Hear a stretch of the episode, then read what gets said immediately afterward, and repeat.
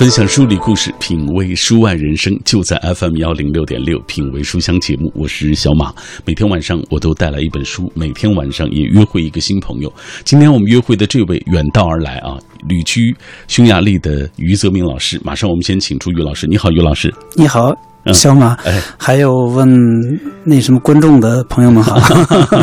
对，广播剧叫听众了啊。今天我们为大家介绍的就是您的这部小说叫《纸鱼缸》啊。呃，看于老师履历的时候，会发现你的身份特别的跨界。比如说，我知道你大学学的是医学，然后研究生读的是音乐学院的艺术心理学，去匈牙利之后做过老师，做过编辑，做过记者，做过导游，做过翻译，做过编剧等等啊。给大家讲讲怎么会这么跨界的。呃，我想可能有两种解释吧，一个是我可能本身是一个不安分的人吧，嗯，完还有一个我觉得是这个命运的指引，嗯，因为我觉得虽然这个身份变了许多，其实我觉得总有一个方向就是寻找自我的一个身份，嗯，这个身份只不过就是通过一个非常曲折的路吧，我找到了，就是因为最早呢，我确实是学医的，我是北医。呃，八三年考上北医，而且当时是学临床医学。嗯，所以呢，学临床呢，就是学解剖啊、生理啊、病生理啊，哎，就是对人外科手术啊。呃，对外科、内科、内外妇儿全学。但是呢，学这个之后，我觉得对我有一个帮助嘛，就是对人的身体嗯不陌生了。嗯，完了之后呢，那个后来我又跳槽跳到了中国音乐学院读研究生。对，当时我的那个。呃，专业是艺术心理，实际上这个也没有离开医学太远，只不过又跟艺术又结合了，所以我心理有关系。对，所以呢，当时我觉得学了心理嘛，实际上就是离人又近了一步，等于对人的这个心理又有了一个嗯呃进入吧，就是，而且这对我后来从事的这个翻译写作帮助都非常的大。嗯，后来呢，就是我九一年十月份。呃，去的匈牙利，当时也是，其实原因非常简单，当时就是也是由于这个青春躁动吧，就想出国看看，对，出去看看，因为觉得自个儿还年轻，想出去走走，看看外面的世界。完了，当时呢就有个机会，我大学的一个好朋友，后来他是九零年去的匈牙利，后来他就告诉我说，说的这块特别好，而且是欧洲刚刚变革，而且呢最重要的是是不要签证，我拿了护照就可以去。后来我就拿了护照就去了，所以呢到了那块之后，所以呢到了那块之后的等于这些身份的这个转变，完全是被命运席卷的，就是呃到了那边之后就说。你被迫要做许多的事情嘛？因为一个是说为了生存，还有一个就是说你随时有什么机会你就抓住什么机会，所以后来有了这么多。但实际上，我觉得这也是朝着那个同一个方向。因为呢，我觉得，呃，出国是把我扔到了一个一个很很大的社会天地上，你知道吗？就是就是在那边，其实最后还是说你是呃去观察人、理解人、了解人性，同时还是了解自己。实际上就是说。探这个人性的风险，也是探自己的风险。我其实我觉得这个目的最后还是认识自己。到了最后呢，翻译、写作其实还是对自己的这个寻找还有表达。嗯，呃所以呢，我说变来变去，其实有一个线是主要的，就是说接近人性，接近自己。而且了解人，了解生活，我觉得，嗯，其实这个过程都没有白过啊。对对，一点都没有白过，人生的路程都不会白过 的啊。来，这些年其实，呃，您翻译了很多呃匈牙利作家作品给我们中国读者啊，给大家讲讲这方面的情况。从从大概是从什么时候开始翻译的？啊，这个我觉得也得稍微往早了倒一下，嗯，是因为呢，这个翻译完全是一个偶然，也是必然吧，就是。因为我从来没想过当这个匈牙利语的文学翻译，嗯因为我出国的时候，我连有没有匈牙利语都不知道，我也不会，嗯而且直到现在我没学过匈牙利语，一天这个匈牙利语班都没上过，也没有读过语法书，就是因为我到了那儿，把自个儿扔到那儿了之后，就像一个婴儿似的？到那个听听、猜猜、学学，就慢慢就学会了。完了，又查着字典看书，嗯因为呢，到了那块之后呢，就是。到了匈牙利之后，我是可能正式只工作，只工作了四五个月。后来之后就是生活发生了变动吧，就是失业、失恋，完了呢，那个 又没有钱，对，没有地方住，等于就开始了流浪的生活。等于这么将近十年吧，就在这么一个状态下，在异国他乡流浪。对，有 大把的时间，有大批的朋友，完了这些时间就是用在交朋友上、理解人身上。完了呢，就是读书。对，还有就是读书。读书呢也是非常有意思，因为我刚到匈牙利的时候，有过那么一个语言分裂期。因为头几年嘛，我不会匈牙利语，只会英语。但是当时那个匈牙利人好像英语也不行，不会。尤其是当时八九年之后嘛，当时当时呢，那个八九年变革，等于匈牙利。是被苏联占领了许多年，从五六年占领，一直到九七年才撤军。所以呢，就在苏联统治的这段时间，就是匈牙利人必须学俄语，这是第一外语。第二外语他们会选德语，因为是跟奥地利邻近。对，要原来是奥匈帝国嘛，所以呢他会学德语，英语的几乎不会。所以呢，到了那块儿，就是我有这么一个语言分裂期，就是说我听都是匈牙利语，那个说呢，就是努力用用英语。加这种比划，再和刚学的一两个匈牙利语的词汇，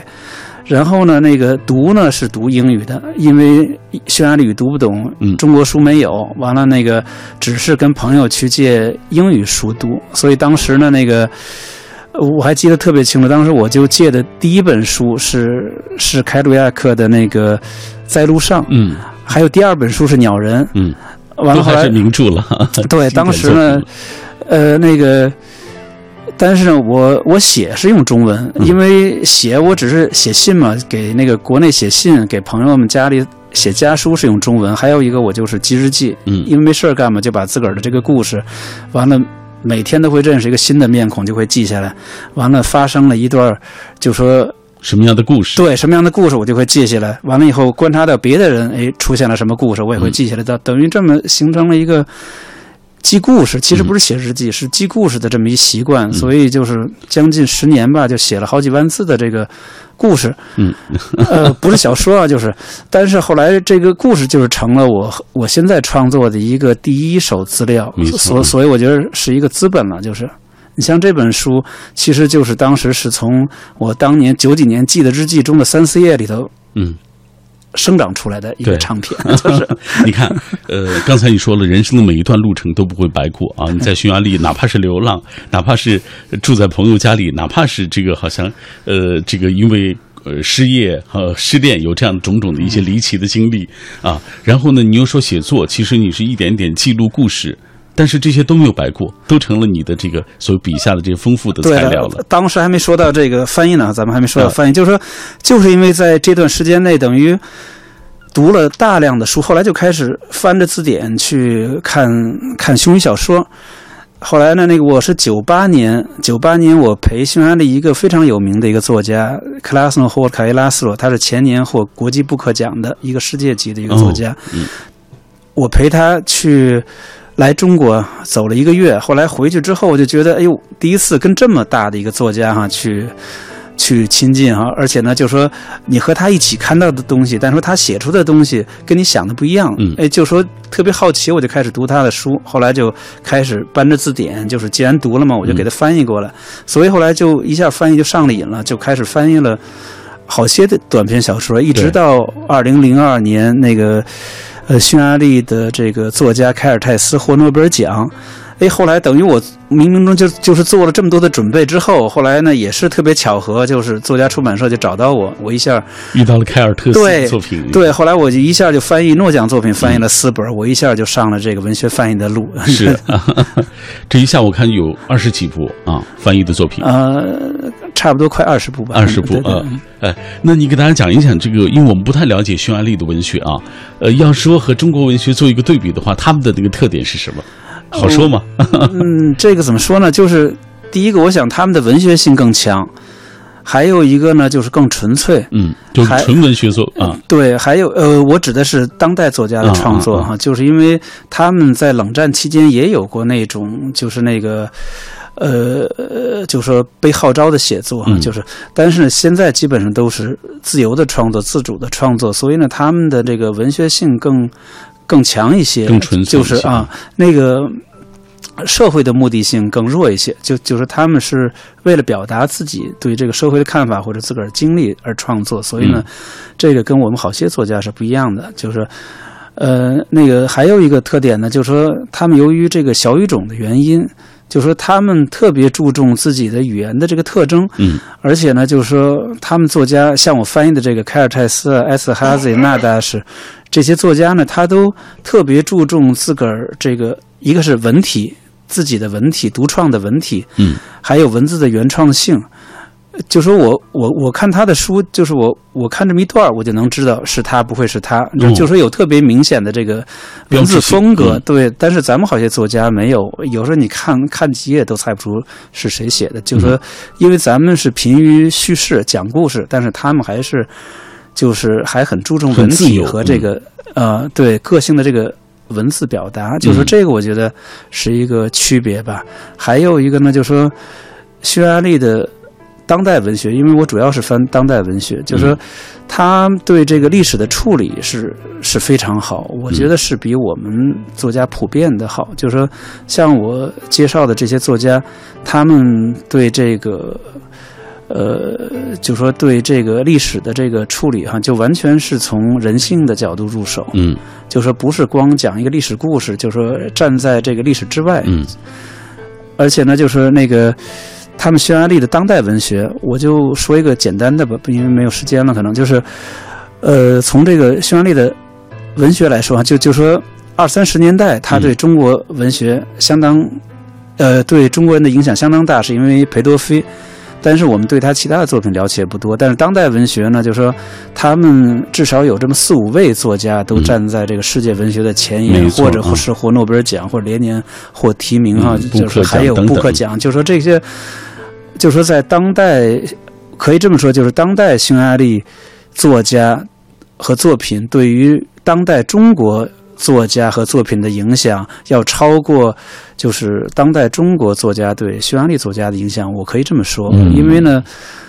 尤其是这些年吧，就是我们读匈牙利的书远远多于就是匈牙利人读中国的书。嗯，你看不同的文化背景，不同的这个呃所谓社会啊，它这个繁衍出的它的文化的产品也不一样，所以文学作品也不一样。这样，我们接下来先通过一个短片，我们进一步了解一下这些年致力于把匈牙利文学啊推广给我们中国人、介绍给我们中国人的余泽明老师。今晚我们介绍他的这本最新的长篇小说，叫做《止于刚》。作者余泽民，作家、翻译家，中国作家协会会员。一九八九年毕业于北京医科大学临床医学系，同年考入中国音乐学院攻读艺术心理学硕士研究生。一九九一年移民匈牙利，现居布达佩斯。出国后做过医生、教师、编辑、记者、导游、翻译、编剧等职业。主要作品有中篇小说集《匈牙利舞曲》，长篇小说《狭窄的天光》，文化散文《咖啡馆里看欧洲》，欧洲罪行，碎欧洲，欧洲的另一种色彩。多部作品发表在《当代》《十月》《中国作家》《大家》《小说界》等杂志，入选二十一世纪文学之星丛书、全球华语小说大系和新海外小说。主要译作有凯尔泰斯的《船夫日记》，另一个人英国奇《命运无常》，马洛伊的《逐进》，一个市民的自白，埃斯特哈兹的《赫拉巴尔之书》，一个女人，巴尔提斯的《宁静海》，道洛什的《一九八五》，纳道什的《平行故事》，以及德拉古曼的《摘郁金香的男孩》等。嗯，刚刚我们透过这个短片了解了来自于啊我们今天的这位做客的嘉宾于老师啊于泽明老师的相关的一些情况，呃，这样接下来于老师，我们打开您的这部小说《纸鱼缸》，我们来给听众朋友介绍一下啊。呃，今天发出这期预告之后，我看微信当中有人在问纸怎么能做鱼缸呢？我觉得这是一个好问题，为什么叫纸鱼缸这个名字？呃，这个名字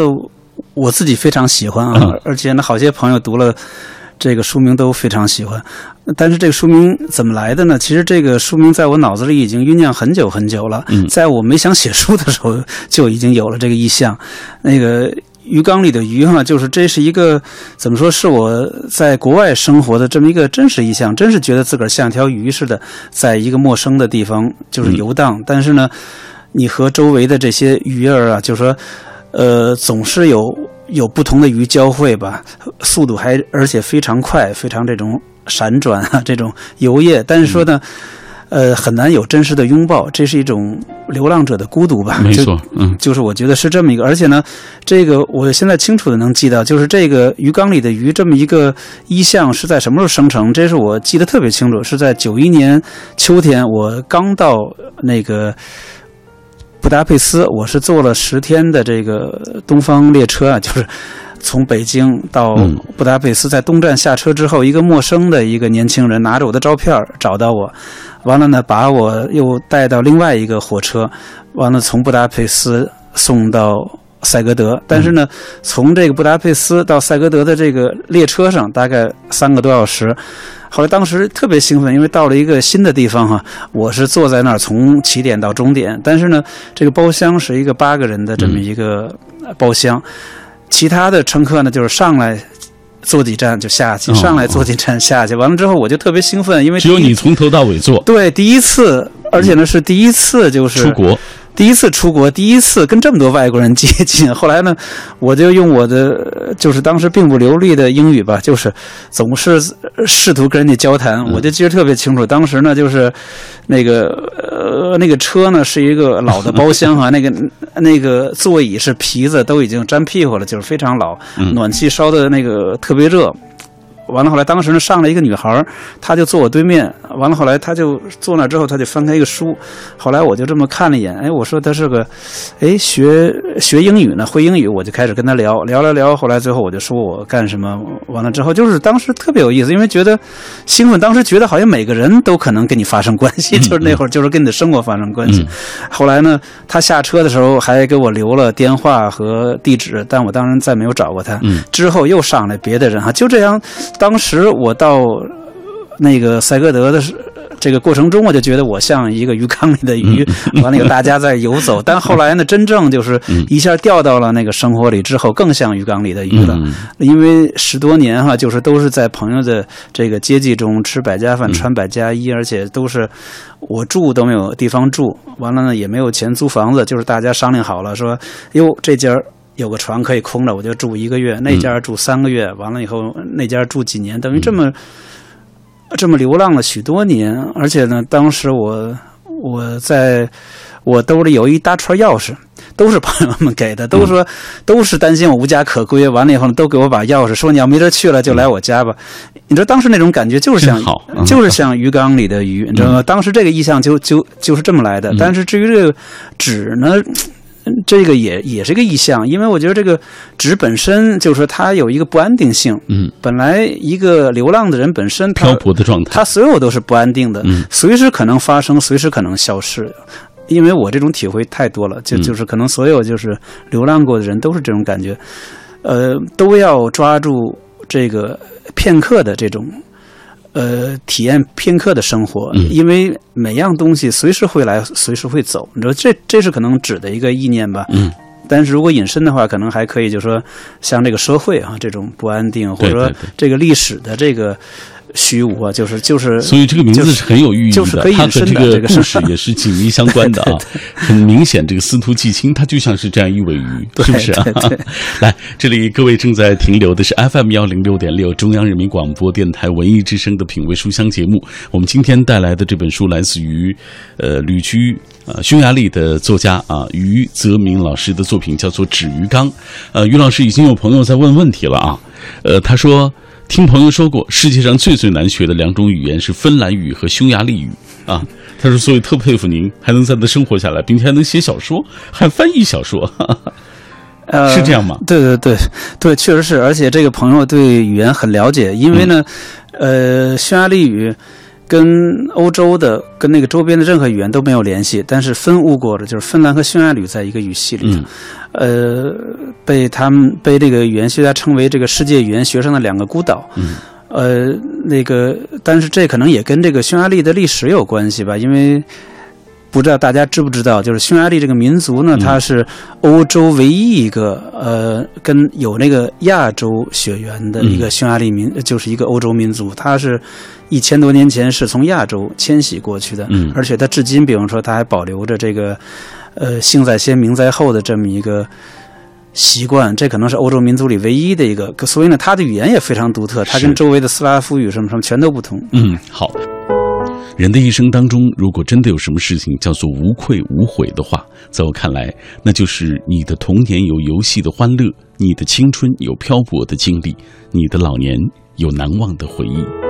各位，感谢你继续停留在小马的声音世界当中，品味书香。我们今晚带来是著名东欧文学翻译家、作家余泽明的小说《纸鱼缸》。小说通过中国青年司徒季青在匈牙利的生活。把匈牙利的种族、家庭、历史啊融为一体啊，以个体的爱与哀愁映照出一个时代的悲欢，这样一个故事啊，为大家展开。这些年旅居海外的华人作家群体越来越庞大。如果各位读过呃印象深刻有谁的作品，都可以在今天晚上我们的节目当中跟大家一起来分享。这样，接下来于老师，咱们一起来看一看大家的留言啊。嗯很自然，我刚才说了，因为这两年呃旅居美国的严歌苓的作品在我们国内，因为改编成大电影。的比较多，所以很自然，他就是呃旅居海外作家当中大家最熟知的一位。燕子就说最熟悉的应该就严歌苓了，初中的时候学过他的文章，还有就是很喜欢他写《陆犯焉识》。初中呃书中心态的软的人，快乐是不容易的，别人伤害他或他伤害别人，都会让他在心里病一场啊，这是。呃，哀莫大大于心死啊，心死莫过于一笑等等这样的句子都有一些特别的意味。然后雅致来自治愈系，他说说到在海外文坛上出彩的华裔作家，首先想到的他想到是唐安美。谭恩美读过他写的《喜福会》，包括《接骨师之女》等等作品。呃，作为在美国出生成长的第二代移民吧，他在小说当中更多的展现了中美文化差异和冲突下母女关系这样一个主题，在探求对自自我身份这个所谓归属问题答案的同时，也表达了通过中美文化的对话与交融来确定自己身份的这种愿望。啊，他说的已经很专业了啊。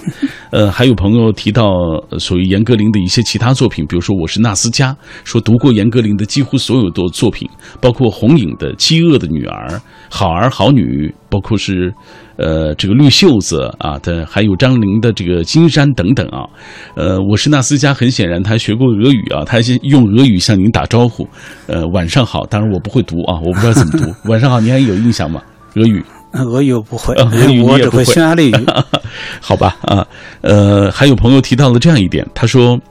嗯，好，我们来看一下啊，呃。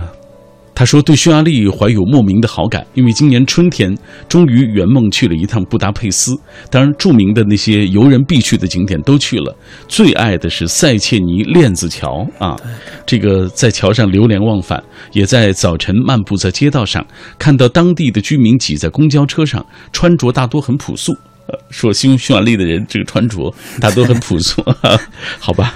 嗯，来，呃，还有朋友说了，特地去豆瓣搜了搜这本书，自我感觉里面主人公身上有这个于老师自己的这个影子吧？啊，不知道说对不对？说的对吗？呃，这个是毋庸置疑的，对对，毋庸置疑的，因为所有的小说家写的书都会有自己的这个身影的头照吧？嗯嗯，还有朋友提到了说，匈牙利其实就是我们历史课本中学到的。匈奴部落。啊，不是，并不是，并不是啊啊，对，他们是清远民族，嗯。啊，但是他们匈牙利人不承认自个儿是匈奴的后裔啊，嗯。啊，他们是同时都是草原民族，曾经是亚洲的草原民族，嗯，你看还是有差异的，是不是？啊？这个，呃。还有，他说年初去匈牙利、奥地利、捷克斯洛伐克、德国旅行，短暂的十多天，其实只是走马观花的看了看，但是回来之后还是像没去过一样。呃，特别喜欢匈牙利和奥地利的感觉，希望作家能为呃连接中国和匈牙利的这个文化啊做一个桥梁啊。啊，这个工作我一直在做。来，我们接下来进入这本书，给大家来讲讲这本书吧啊。呃，这个小说是以中国青年司徒季青和匈牙利青年左蓝的友情为主啊，串起他们所身处的那个呃那个时代的大背景啊。咱们先给大家讲一讲司徒季青吧啊，就是有你的影子的这位啊。呃，小说的开篇其实就想他已经到布达佩斯了，成了一个倒爷了啊。呃，对，呃，随着故事的发展，我们才慢慢的了解到他和他的父母啊，包括他在当时的那个环境下生活的情况。给他讲一讲这个司徒季青。啊，是这样，就是说，我说这个书里头有我的影子，但并不是说是司徒季青写的是我，就是因为我，呃，在司徒季青身上还有左蓝身上都有我的影子，但是呢，这个书里写的这些故事未必是真实的，对，是我是虚构的，就是，但是说的他他他许多的感受是真实的，这个司徒季。季青呢，就是他是一个，就是说他是以一个偷渡者出现的。我是从来从来没有偷渡过，也 也没有当过倒爷，也没有练过摊儿就是说。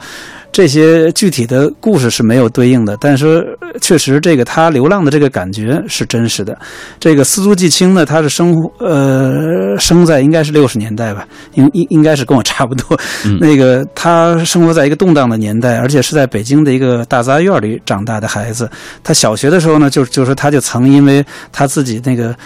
名字里头有个“图”字他就特别纠结，因为。就说种种种原因吧，不，因为他觉得人家说说这个“徒”字跟这个就是叛徒啊什么什么有关系，人 人家给他起外号什么什么的，所以呢，他就自己呢就把这个“徒”字给去掉了，叫司季青。完了，人家人家又给他起个外号叫司季青，不是那个北京有一个公社叫司季青公社吗？对，呃，实际上这是一个历史的一个荒诞的色彩吧。那个，但是呢，那个他的那个呃家族实际上他背负了一个非常。大的一个历史，但是我在书里头讲的就是，呃，非常简短的一个叙述，就是说他的这个祖父曾经是这个国民党的高官，他的祖母呢是大家闺秀，嗯，呃，那个他的父亲是因为出身不好吧，所以呢就是就是不得已娶了一个那个根红苗正的一个妻子，就是他妈妈，但是呢，他们两个之间呢就是在呃。各种各样的运动中总是此起彼伏，嗯，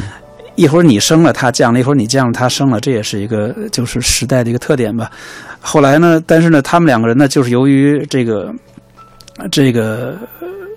家族的这个差异吧，或者说他文化的差异，就是两个人一直在一起厮守，但是两个人并不幸福，总是吵架，所以呢，给这个司司徒季青造成了一个非常大的阴影。他就想逃开，对，很想逃开，而且呢，即使是他父亲。他母亲就是说的想弥补，就是说跟儿子的这个隔阂，但是他想做的那个方式，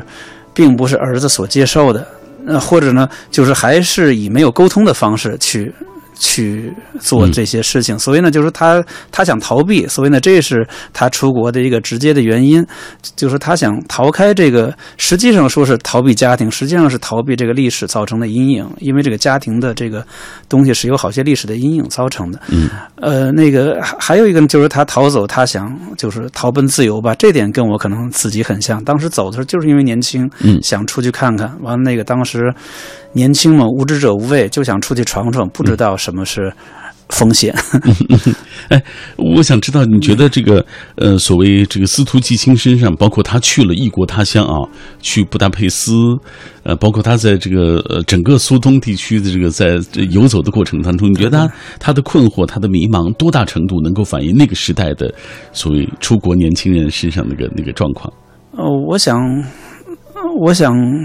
当时出国的那些年轻人可能分两部分，一一部分是那个信心满满的出去去读书啊，就什么抱着非常就是明确的目标，呃，还有一部分就像我一样，可能就说只是想去没有特清晰的那个看没有目的，根本没有目的，甚至呢，我出国前我连地图都没有看过，我连布达佩斯在哪儿都不知道，就是就那么懵懂就去了，真是不知道。而且当时我还闹过一个笑话，就是说。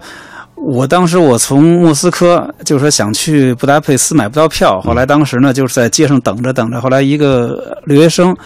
后来看我老在那儿待着，后来他就挺可怜，我就给我出主意说你就买一张从莫斯科到基辅的票，完了之后你上车，我给你写个条，你递十个美金，你给这个列车长，他就让你过去了。后来我就上了车了，上了车之后，这个列车长跟我要了一百美金，反正我也得给了，因为当时兜里就带了四百。但是车一开，后来呢，我跟我我那个铺里，我上铺我在下铺，我上铺是一个越南人。后来呢，他就跟他聊聊聊，后来他说我是去维也纳，我当时就就懵了，我就冲上去，我就去找列车长，我说我说我坐错车了。后来那什么列车长他也不会说英语，就哇哇跟我拿俄语叫。后来后来又给我拉回那个呃车厢，后来就让那个越南人会俄语啊，让他给我解释说这车是先到布达佩斯再去维也纳，你知道就是，哦你知道吗？就说当时我胡子这样你，都不知道这个我出国前，我连这个这个这个地图我都没看过，嗯连布达佩斯在哪儿都不知道，更更不会匈语。那这个这个其实这个状态很像这个季青，就就说他他就想出去，完了以后嗯跟着这个、这个。呃，梁月就是他的一个朋友嘛，嗯。也是这个书里的一个呃比较重要的一个角色，嗯。就是跟着他去了莫斯科，后来在那儿又待不下去了，又辗转又嗯。又去罗马尼亚，从那儿又偷渡，完了正好是在偷渡的边境上，就就就这么偶然的这么一声枪响，就是让他认识了左蓝，嗯。就是他他是他是这么去的，这个故事也是这么开始的。对，那咱们再来讲一讲这个左蓝啊，左蓝和他背后的这个家族的情况，因为他的家族其实是一个没落的贵族，我看，对，嗯，对，左蓝呢，就是说他和这个司徒季青一样，他也背负着自个儿的这个家族的历史，实际上也是他民族的历史。就是左蓝呢是一个匈牙利的一个一个没落贵族的一个后裔吧，嗯他父亲是一个被革了爵位的这么一个男爵。呃，后来呢，他父亲成了一个猎手，他的母亲呢是一个波兰贵族的一个后裔，后来在医院里工作当麻醉医生。嗯，呃，那个左蓝的童年呢，他跟他的父辈、祖辈都不一样，因为呢，他是被。他是被就是就是强制迁到外地之后，就好像下放一样吧，就是嗯。完了以后在，在一个叫清凉谷的这么一个小镇嗯山区啊，对，一个小镇里头，在大自然中成长起来的这么一个理想主义的这么一个孩子，但是呢，家族呢又有这种阴影，他祖母自杀，呃，祖父瘫在床上，包括他的母亲身负身背了那个告密者的对，后来呢又又有这么一个告密者的这么一个事件，所以呢，就是说他心里头也带着这个阴影。但是呢，左蓝呢，就说他他生来就带着这个与生俱来的这种高贵、自信、优雅，还有这种洁净的品质，特别富于同情心，而且呢敏感泛爱，就是这是一个非常。呃，很典型的一个，我觉得贵族，没 对贵族，对，而且这是真的，我是觉得这个这这个我是有原型的，我写这个是有原型的，你知道吗？就说的，实际上我写，嗯，就是说的涉及到这个高密者的这个题材啊，就就是实际上我写的就是我我翻译的一个作者，这个埃斯哈兹，就是他就是一个没落的一个伯爵，嗯埃斯哈兹这个家族是奥匈帝国的一个大贵族，嗯仅次于皇族了。就是说，他家里有公爵一支，有伯爵一支。他父亲是末代伯爵。嗯完了之后呢，就说他也是，就就说的那个他父亲呢，就就说也是这么一样的人，后来被革了爵位哈，后来被下放，被什么？他呢也是，他是在被革了革爵呃爵位之后那年出生的，所以呢，他是家族里唯一一个平民。嗯完了呢，他就觉得他自己学到了父亲身上的这个贵族的品质啊、理想主义的东西啊，而且这种这种优雅自信。但是呢，呃，就是两千年，他写了一本他非常重要的作品，叫《河西的天堂》。嗯他讲了他他以就是我的父亲这一个名字统称哈，实际上他讲了他家族从十四世纪到现在的这些历史的故事，这些男人中间也包括他父亲，就是怎么怎么，就是优雅怎么那什么。但是呢，但是呢，那那个他写了这个书之后，就是。后来呢，那个当时正好是匈牙利解禁了一批就是冷战时期的这个呃绝密的一些文件，嗯后来呢，他发现自己的父亲是一个 高密者，嗯就说实际上呢，就就说他他有一个人性啊在高压下的扭曲。对对对呃实际上我把这个故事移植在这儿了。就是、嗯，所以你看，透过呃司徒季青，包括透过左蓝，我们都能看到时代。投影给他们的一些东西，是不是啊？来，这样我们接下来通过一个短片，我们进一步了解这本书《止于刚》。止于刚，著名东欧文学翻译家、作家余则民的原创长篇小说。小说讲述了苏东剧变之际，中国男孩司徒季青逃离了自己的家庭和父辈，辗转来到美丽却又充斥着不安和暴力的匈牙利。他渐渐走入好友左蓝的生活，不由自主地卷入到种族、家族与历史的剧烈冲突中，演绎出一段荡气回肠的异国友情。小说通过一群异国青年与季青的爱恨纠葛，把匈牙利的种族、家庭、历史融为一体，以个体的爱与哀愁映照出一个时代的悲欢。通过个体的故事，映照出一个时代的悲欢啊！这是这部小说最主旨的一些内容。这本书最重要的一个主线就是司徒季青和左蓝他们之间的友情啊。呃，接下来我们也请呃于老师给大家讲一讲这部分内容啊。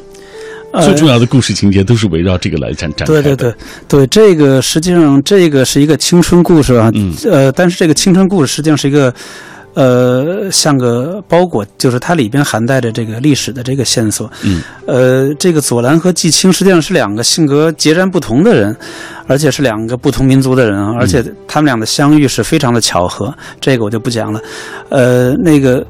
季青呢，是一个比较简单的一个中国人，就就说他文化不高，嗯，呃，练摊儿比较实际，就说的那个。嗯，他本身没有 没有那么优雅，就像那什么左蓝那么优雅。因为呢，在我笔下的左蓝，我觉得是非常理想主义的，就像这个这个林间的这个小鹿一样，而且很奔放自由的。对，非常奔放自由，而且呢，又是有这种放荡不羁的一面，就像一个塞巴斯蒂安的那么一个殉道者的一个角色吧。就是，而且呢，我还写了一张叫，就是说他像一个长翅膀的天使，就是说。而且呢，是一个离经叛道的圣徒哈，就就说他他这个人，就说是是这样的一个人物，他们两个的这个纠合其实是是很有意思，所以呢，他们两个这个。这个关系是是很有张力的。其实我觉得你把这就是你刚才说了，你个人在这两个人物身上都有。你把你的理想主义给了左蓝，你把你的那个实际的部分给了这个司徒季青。嗯嗯，有可能吧？反正是你看穿了。因为这个，他们两个人呢，就说的都是当时都是二十多岁嘛，都是这种青春无敌的这个男孩子，就说。呃，他们的友情呢，都带着就是特别复杂的色调，就是因为自由，而且呢非常不定，而且呢有慷慨呀，有同情啊，有理解呀，而且呢也有那种陪伴哈，因为他们在一个那个林间的这么一个猎屋里面，他们生活了好几个月嘛，他们两个人一起照顾这个祖父，而且呢这个左伦。呃，几情无处可去，所以他们还有陪伴，而且呢，他们还有交织。比方说，他们一直，他们两个相互就是一起瓜葛了好几个女孩就就是在这个，所以呢，在他们两个的友情中呢，就是既有友情又有暧昧的成分。就是说，嗯，所以呢，我想这是怎么说？年轻人的生活，其实我特别想表达这个，就是这个青春的情感是流动的，是可以从这个肉体流动到那个肉体。就说这个。是很纯净的，就是说这个，而而且呢，这个青春的这个情感，就是说又又紧密又脆弱，就是说又不安定，完完了呢，又是不定向的，就是真是像这个鱼缸里的鱼这样啊，就是说，所以呢，在这个具体的故事也是，他们在山区，他们在一起过，后来又分手了，后来到了布达佩斯，后来又有纠葛，就是实际上是我想表达这么一个吧，嗯，但是呢，他们确实就是难以。有这个实际性的拥抱，就说两个人又在这个友情中又很孤独，是又说彼此又有一个距离。嗯，对，就是我想说这个。呃，这个司徒季星他离开中国，如果说他是为了逃避啊，我觉得左蓝身处在那段大历史背景下也是想逃避。他们能逃避得了吗？其实我看这个书的过程当中，我才发现，我们个人无论怎么逃避，都逃避不开我们身处的那个大时代。对，就是其实这个正是我想说的，就说的这个历史在个体身上的这个记忆哈，是你永远逃不掉的。嗯，这就说他逃只能就说换一个地方，但是呢，呃，这个季青的逃，他是更更明确的看到了他背负的东西，而且呢，就是通过。他对这个左蓝的这个相识，他看到左蓝身上背负的这个东西之后呢，就说他更理解了自己所背负的这个沉重的历史，实际上是有对应的。其实他们两个人这个历史虽然是两个民族的历史哈，两个家族的历史，但是实际上是有对应的，因为这个中中国跟这个东欧哈，就是在二十世纪实际上历史是同步的，嗯，所以呢，他们有好些就是可以沟通的东西，嗯，呃，所以呢，我就说这个。他们俩的关系是，是说的很又远又近，嗯，嗯，你这就说的他们都都是这样，而且呢，就说的在，而且他们两个都同处于一个非常怎么动说呀，非常动荡的这么一个社会，是，就是而且呢，他们就说，而且是在一个残酷的一个环境里边吧，就就是所以呢，就是说